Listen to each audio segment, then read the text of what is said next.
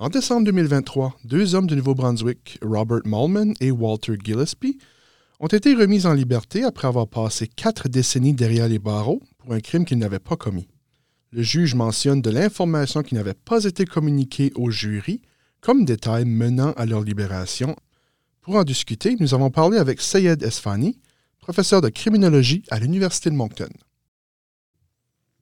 Monsieur Esfani, bonjour. Euh, bonjour. Euh, pour les deux hommes innocentés, comment est-ce qu'on peut expliquer qu'ils sont restés aussi longtemps derrière les barreaux? Euh, donc, le cas qui est, euh, actuellement, on pourrait dire, médiatisé, donc concernant M. Robert Mailman et M. Walter Gillespie, si je prononce bien, euh, ce sont pas des, on peut dire, ce sont pas des seules euh, affaires euh, qui étaient le sujet de ce genre d'erreur judiciaire, on peut dire. il y avait encore dans l'histoire juridique canadienne, je ne veux pas en fait nommer des affaires comme ça, mais par exemple, euh, une affaire très connue, c'était concernant euh, Donald euh, Marshall. Et,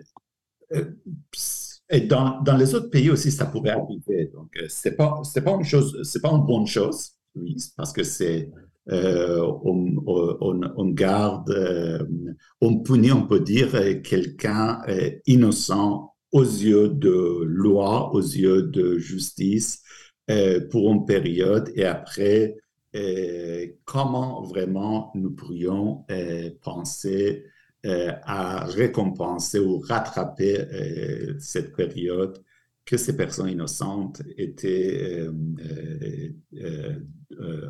à la prison ou, par exemple, subit une peine. C'est sûr que les systèmes sont humains, donc l'erreur peut être humaine aussi. mais est-ce qu'il y a des systèmes en place pour empêcher que cela se produise?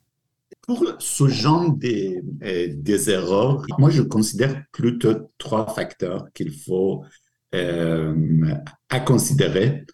Euh, premier facteur, que c'est en fait, on a, on a le principe de présomption d'innocence. C'est un principe d'ordre de notre système juridique. C'est un principe qui est aussi souligné euh, clairement à la charte dans l'article 11. Donc, moi, je pense que euh, ce genre d'erreur euh, juridique démontre que euh, dans notre système, on n'applique pas bien ce principe. C'est-à-dire, euh, avec ce principe, euh, nous devrions vraiment déterminer la décision de culpabilité si vraiment il y a des preuves hors de tout autre raisonnable. Deuxième élément, que euh, parfois ça arrive que les preuves présentées dans les procès ne sont pas si fiables. Euh, ça pourrait, euh, un témoignage qui n'est pas un témoignage fort, un témoignage qui devrait peut-être au, niveau des, des crédités, devrait écarter ou devrait faire encore plus attention à à, considérer cet élément de preuve-là, mais parfois euh, c'est un élément qui pourrait influencer la décision euh, du juge ou euh, du jury.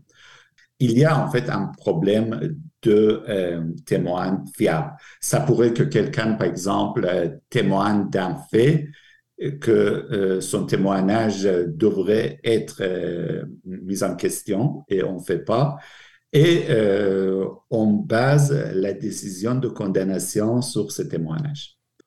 Et, en plus, euh, troisième élément, c'est parfois il y a des problèmes de défense. C'est-à-dire que, c'est-à-dire que parfois il y a des gens qui ne bénéficient pas des, bons, euh, des bons avocats, des, bons avocats euh, de, défense pour euh, vraiment discréditer ce genre d'éléments de preuve dans le procès. Donc, il y a trois éléments qui sont bien sûr liés, donc ce ne sont pas séparés.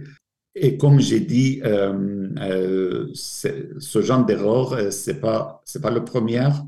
Peut-être ce sera pas aussi dernière.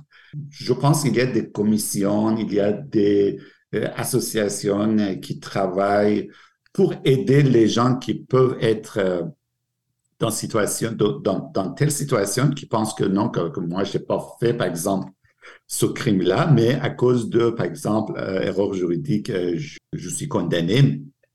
Mais euh, il, faut, il faut aller un peu plus loin pour aider les gens à assurer leur défense devant le système, surtout les gens qui n'ont pas assez moyens financiers pour assurer leur défense par des bons avocats. Et en finissant, euh, quelle pourrait être l'incidence de cette situation de toute cette histoire-là sur la confiance du public envers le système de justice? Oui, ça c'est une question importante parce que ce genre d'erreur pourrait engendrer des, des, situations que le public perdent leur confiance euh, au système, au système euh, euh, juridique, à la justice et à la police. Même, même s'il y a un crime qui est commis dans, dans une société, la société est touchée. C'est pour ça qu'on poursuit des, des, des, accusés. Mais si après la condamnation, après des années, surtout par exemple dans ce cas, on voit après des décennies, on voit que la personne qui était condamnée était à tort condamnée et qu'il y avait en fait une erreur juridique, pourrait donc avoir euh, des, des, conséquences euh, négatives sur l'image euh, de justice auprès des citoyens. Monsieur Zvani, professeur à l'Université de Moncton en criminologie, merci d'être venu à ce micro. Je vous en prie, merci à vous.